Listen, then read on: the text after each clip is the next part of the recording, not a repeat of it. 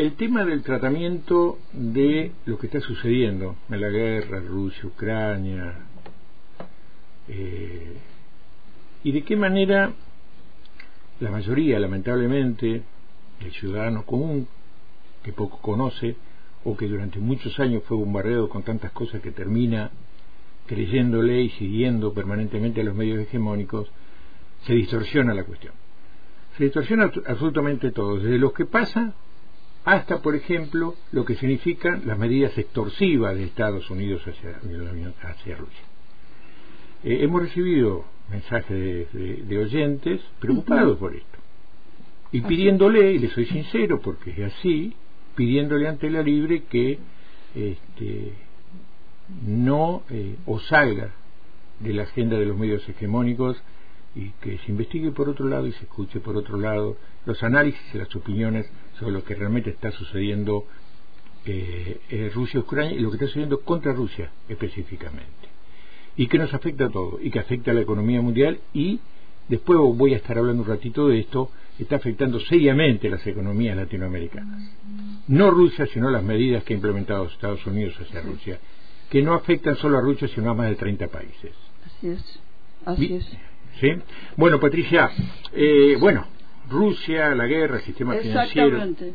Es lo que conversábamos contigo, Aldo, respecto de lo difícil que resulta en estos momentos intentar, digamos, levantar un poco la mirada y, y tratar de tener información, datos de, y, y, sobre todo cambiar las, cambiar las propias perspectivas, porque eh, esto es lo más, lo más difícil. Yo encontré en esa línea un reportaje a un político ruso que se llama Sergei Glasiev. Sergei Glasiev. En realidad eh, eh, tiene mucha vinculación porque es de origen ucraniano, o sea que desde, él pasó su infancia en Ucrania. Es un personaje político extremadamente interesante porque cuando eh, miramos los antecedentes, ha, formado agrupaciones, eh, ha estado dentro del Partido Comunista Ruso, se ha peleado y ha salido, ha formado partidos, ha, hecho, ha disputado internas, ha sido oposición a Putin, eh, digamos, constituye un, un, un, caso interesante de político, podríamos decir, que pinta como autónomo. Y, además es un gran economista, además es un gran economista eh, que trabaja eh, eh, precisamente en el, corazón de los cambios que se están produciendo en el orden geopolítico internacional hoy y que, como vos bien decías, nos llegan siempre filtrados, distorsionados. Entonces, es muy cierto el desafío que tenemos, Aldo, de tratar de empezar a buscar fuentes e información alternativa para ver si podemos, a través de antena, contribuir a esclarecer el panorama. Él, por ejemplo, ha trabajado, fue ministro de la Unión Económica de Eurasia, que es un, proyecto, eh, digamos, de, corporación como podría ser el Mercosur o la Unión Europea, eh, con una cantidad de países asiáticos, ha trabajado como economista ahí. Eh, y él usa algunos términos y alguna, algunas figuras que me parecieron importante compartir, este, compartirlas con, con, todos, con la gente, con ustedes. Por un lado, él habla, usa un, ha, escrito varios textos que por supuesto recién estoy bajando, están en inglés, este, no es fácil ponerse a tono con estas cosas, eh, pero en este reportaje por lo menos podemos difundir eh, con todas las limitaciones del caso sus ideas principales. Entonces, una de varias cosas me llamaron la atención. Una es el término que él usa eh, de guerra híbrida. Guerra híbrida. Híbrida. Es un término que él ha utilizado en su bibliografía refiriéndose a cómo plantea eh, frente a lo que fue sería una guerra convencional o lo que se denominó guerra fría, esto es una guerra que él denomina híbrida de Estados Unidos eh, en defensa de su, eh, de su rol hegemónico y de eh, centro y eje del orden mundial, digamos, ¿no? Entonces, hay que entender que hace, hace décadas que esta guerra híbrida, que incluye elementos económicos extorsivos muy, muy digamos, aparentemente muy pacíficos, pero que son extremadamente violentos, eh, él sostiene que eh, hay eh, la, la, la, pérdida de la hegemonía estadounidense en el mundo es un hecho inevitable. Esa es su tesis. lo está así dice como fracasó el sistema colonial británico en su momento este, va está cayéndose y ya desde los 90, eh, a, la vez que caía la Unión Soviética, ya comenzaba a gestarse el nuevo orden mundial. Em, él imagina un orden, tal vez recordando algo de lo que decía Cristina Kirchner el otro día en su, en su participación en este foro con, con parlamentarios europeos. él, él imagina o propone un orden mundial que combine los beneficios de la planificación estratégica centralizada con ciertos aspectos de la economía de mercado. Eh, y específicamente refiere a la sustitución del dólar como moneda eh, internacional. Hemos comentado aquí que precisamente quizás esta sea una de las principales contradicciones del orden mundial que se instaló a partir de los acuerdos de Bretton Woods en la posguerra y que incluso políticos europeos como De Gaulle a finales de la década del 60 ya hablaban, De Gaulle hablaba de un privilegio exorbitante, el privilegio exorbitante porque un orden, un orden internacional que reconoce una moneda nacional como moneda internacional es un orden eh, de dominación, o sea, de dominación financiera. La pérdida de soberanía que significa que a veces no notamos, la vivimos y la sufrimos diariamente, pero no la notamos. Lo que implica la pérdida de soberanía monetaria para un, eh, un Estado que tenga pretensiones de ser un Estado-nación, la vivimos cotidianamente en lo que nos está pasando con la inflación, con los precios, con la Sí, sí, nosotros vivimos una economía dolarizada directamente. Sí, sin soberanía monetaria. Sin soberanía monetaria, tema que hemos hablado en su momento, Patricia, hace bastante, y evidentemente, lamentablemente, lo que vos analizabas y predecías eh, se confirmó. Lo que, lo que, mm, lo que plantea Glacier es que Cuanto más agresivo se pone Estados Unidos en términos financieros en cuanto a congelar las cuentas, y la Unión Europea y Japón en cuanto a congelar las cuentas rusas eh, eh, eh, en dólares, en euros, que están en, distintos bancos del mundo, más favorece paradójicamente la, la consolidación o acelera la formación de un nuevo sistema financiero internacional, en donde el dólar, para empezar, se van a comenzar a fijar precios para las commodities fundamentales que se negocian en el mercado internacional que ya van a dejar de referenciar al dólar. Porque obviamente cuando las economías no puedan comprar vender petróleo hacerse eh, este uno de los ejemplos es Alemania que necesita que, que, que importa petróleo de Rusia y que ante la imposibilidad eh, de pagarlo en cuentas porque le congelan a, las, a las, empresas exportadoras rusas, busca la manera de pagar de otra manera, con, otras, con otras, con swap, con mecanismos financieros que de a poco se van a ir eh, instalando. Y él dice que va a llegar el momento en que va a haber un nuevo circulante, que no va a ser el dólar, un nuevo circulante internacional, una nueva moneda internacional, que va a ser digital, que va a ser digital, esto recuerda mucho al planteo keynesiano de Keynes también planteó en los acuerdos, cuando en, las reuniones, cuando trabajaban para armar los, este, el nuevo orden internacional de posguerra, eh, Keynes planteó la, la necesidad de que hubiese una moneda internacional que no este, que pudiese que, en, su, en su idea la manejaba el Fondo Monetario, por supuesto con una visión de keynesiana del Fondo Monetario que no es la que después eh, se dio en la realidad, digamos, ¿no? Acá junto con esto viene un tema, un tema eh, importante que es la necesidad de que esas, de que las unidades monetarias de esta unidad monetaria comiencen a ser convertibles. ¿Qué quiere decir esto? Nosotros desde el año 1971, ya hace 50 años, estamos en un sistema internacional, además de que gira alrededor del dólar, de un dólar inconvertible. Es decir, el dólar no está respaldado con nada, porque en el año 71 Nixon blanqueó la situación y dijo, bueno, a partir del incremento del gasto por las guerras de Vietnam no tenemos la cantidad de dólares suficiente como para respaldar cada, cada dólar eh, en oro. Entonces, a partir de ahí surgió un, un, sistema financiero internacional muy caótico con monedas eh, que se denominan meramente fiduciarias, flat money, le dicen en inglés, que es un dinero respaldado por nada. Un dinero que no tiene respaldo. Eh, este economista eh, político, Glaciev, insiste en la necesidad de volver a algún tipo de moneda que sea, esté respaldada por algo, que sea convertible.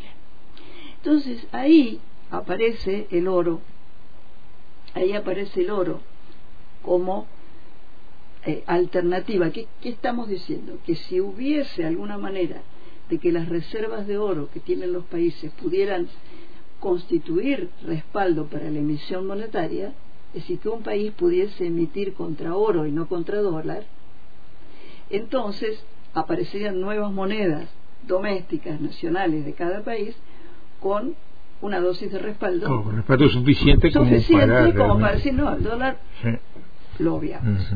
Estas monedas, además, se volverían atractivas en la medida en que comiencen a instalarse para, este, digamos, acelerar todos los procesos de intercambio internacional cotidianos. Este, eh, la, mm, eh, la otra, el otro aspecto que vendría con esto es que cuando lo cuando lo analizamos también es este es sumamente interesante es eh, el mundo virtual que se debería, cómo se debería transformar el mundo virtual, de este mundo virtual donde existiría las finanzas, eh, también desplazando desplazando a eh, la hegemonía este, de Estados Unidos, Japón y la Unión Europea. Y me estoy refiriendo específicamente al famoso SWIFT, que es este sistema de pago con sede en Suiza, que no es más que una especie de cámara de, de compensadora de, operaciones bancarias, pero que está manejada, digitada eh, por una sociedad de la cual forman parte, son accionistas todos los países este, centrales y que precisamente sacaron a Rusia hace unos días, le dijeron no puedo operar. Lo desconectaron de este sistema bancario internacional, o sea, con el que operaban este este varios países latinoamericanos, aparte. Este hombre, este hombre dice, eh, basta con constituir un nuevo, una nueva red informática, un nuevo, un nuevo esquema de, de, compensaciones, ¿no? Una cámara compensadora de operaciones bancarias internacional que no sea esta del SWIFT para resolver este, este, este, este estrangulamiento que tiene en este momento Rusia. Ahora, hay algo que hay algo que quería destacar y conversar con, con vos y con, con, quienes nos escuchan. Porque él, fíjate lo que dice. Él, está, él, él dice, la, el Banco Central de Rusia es enemigo de Rusia en este momento porque está penetrado, cooptado por el pensamiento original del consenso de Washington. Ojo lo que está diciendo porque se puede repetir en cualquier país esta figura, ¿no? Es decir, la nación, las naciones, él está hablando de, la, de, Rusia, pero lo podemos pensar para la Argentina, los gobiernos nacionales están conviviendo, coexistiendo con bancos centrales que están dirigidos por la Reserva Federal de Estados Unidos. él le llama a esto, a esta gente, esto le llama a estas personas agentes de influencia. Entonces yo me puse a pensar, tendríamos Sturzenegger, para Ah, sí.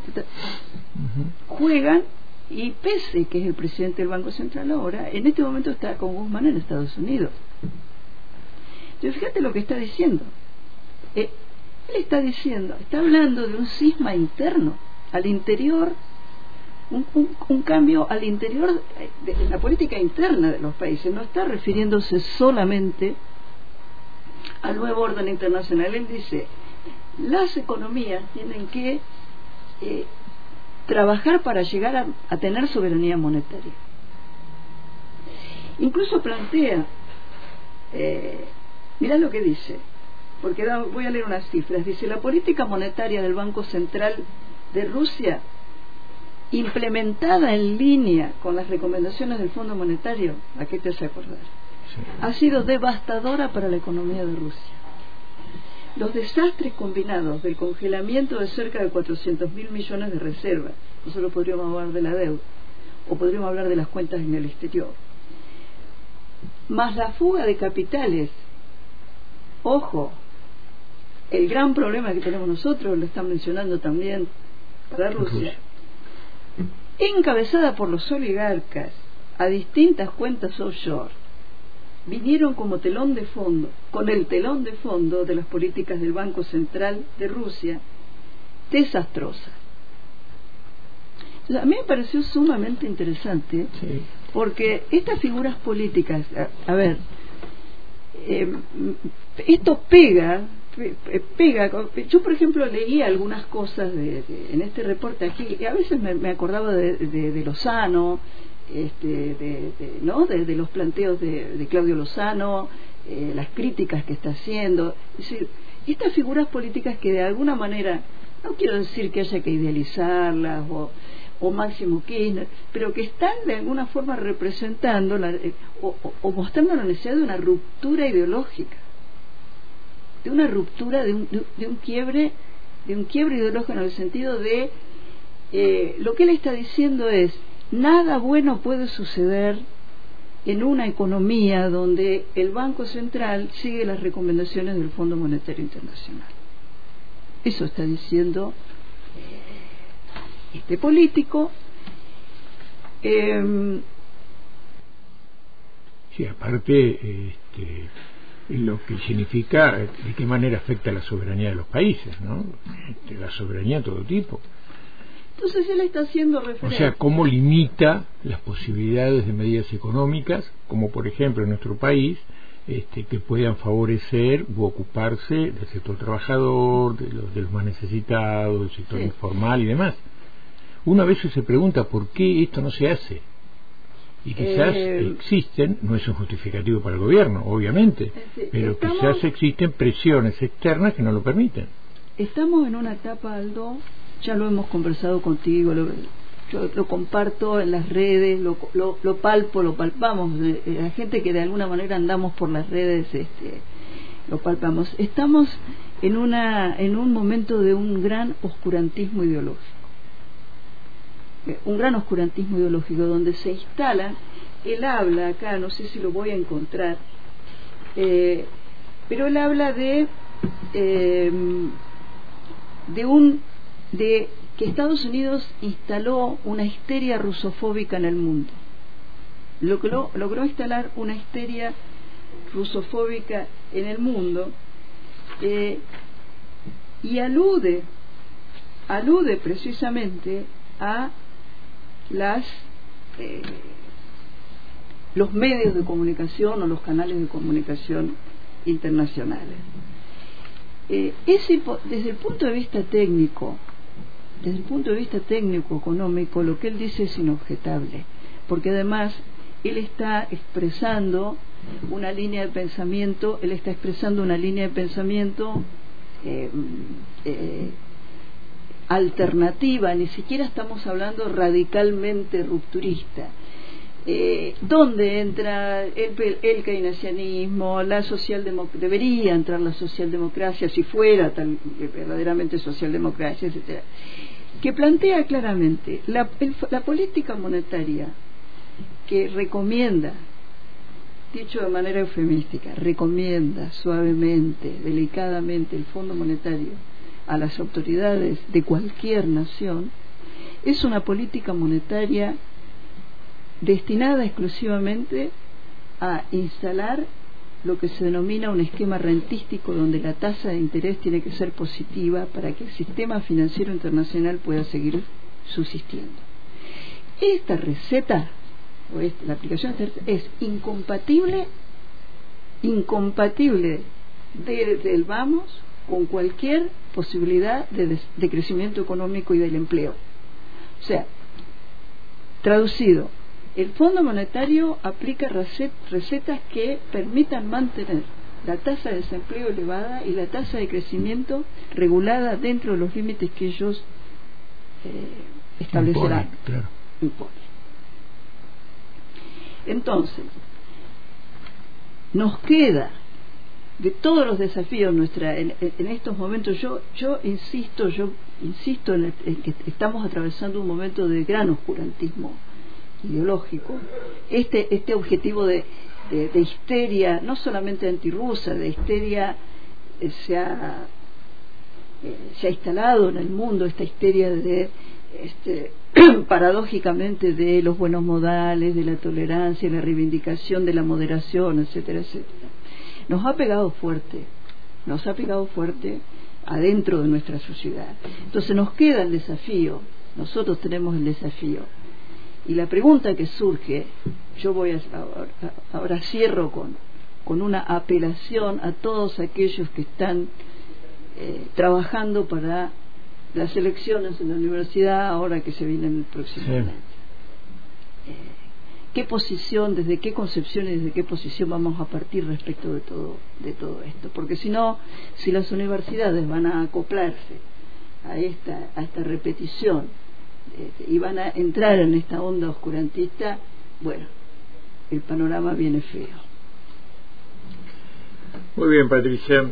Eh, sí, en este momento se estaba eh, en otro orden, pero dentro de este oscurantismo eh, que no he escuchado todavía, y esto se viene hablando hace un tiempito, por ejemplo, desde ninguna facultad de Derecho, un análisis, un pronunciamiento o cuestiones por el estilo, son los centros académicos de formación ¿sí?